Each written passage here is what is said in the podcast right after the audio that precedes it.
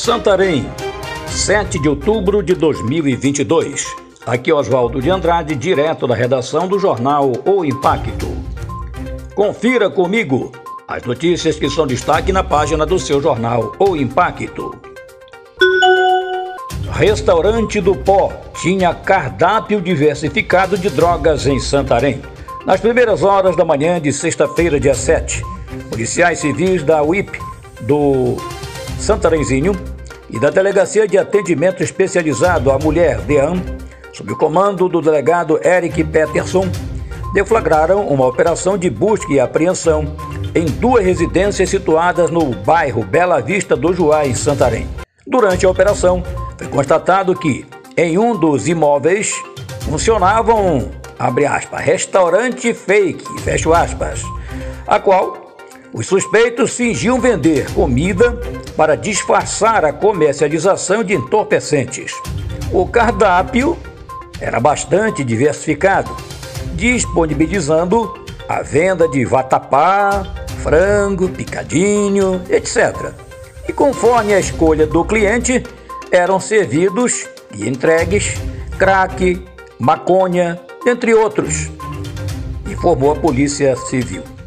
A operação foi deflagrada a partir do furto realizado no mês passado em uma residência no bairro Maracanã.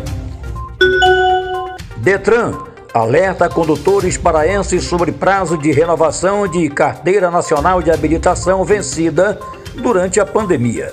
O Departamento de Trânsito do Estado do Pará informa que os condutores paraenses devem ficar atentos ao prazo para a renovação da Carteira Nacional de Habilitação, vencida durante o período de pandemia, que segue o cronograma da Deliberação 251 do Conselho Nacional de Trânsito CONTRAN, estabelecendo prazos para a renovação das CNHs, vencidas em outubro de 2021 e tem prazo de renovação até o próximo dia 30 deste mês.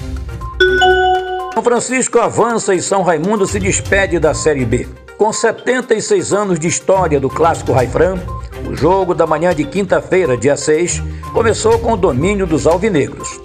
Foram vários contra-ataques em cima do goleiro adversário, mas aos 37 minutos, marcou foi o adversário, São Francisco, quando Riquelme abriu o placar para o Leão Azul. Em seguida, o Pantera Negra jogou a bola para dentro do gavetão do adversário, com Juninho Silva nos 46 minutos de jogo.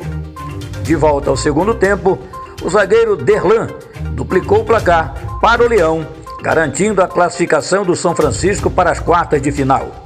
O clássico teve ainda a expulsão dos atletas Kevin, do São Raimundo, e Amauri e Paulo Vitor, do São Francisco. Com o resultado, o São Raimundo é eliminado da segunda divisão do Campeonato Paraense e passará mais uma temporada fora da elite do estadual. Para mais notícias, acesse www.impacto.com.br. Um ótimo final de semana a todos, até a próxima e muito obrigado.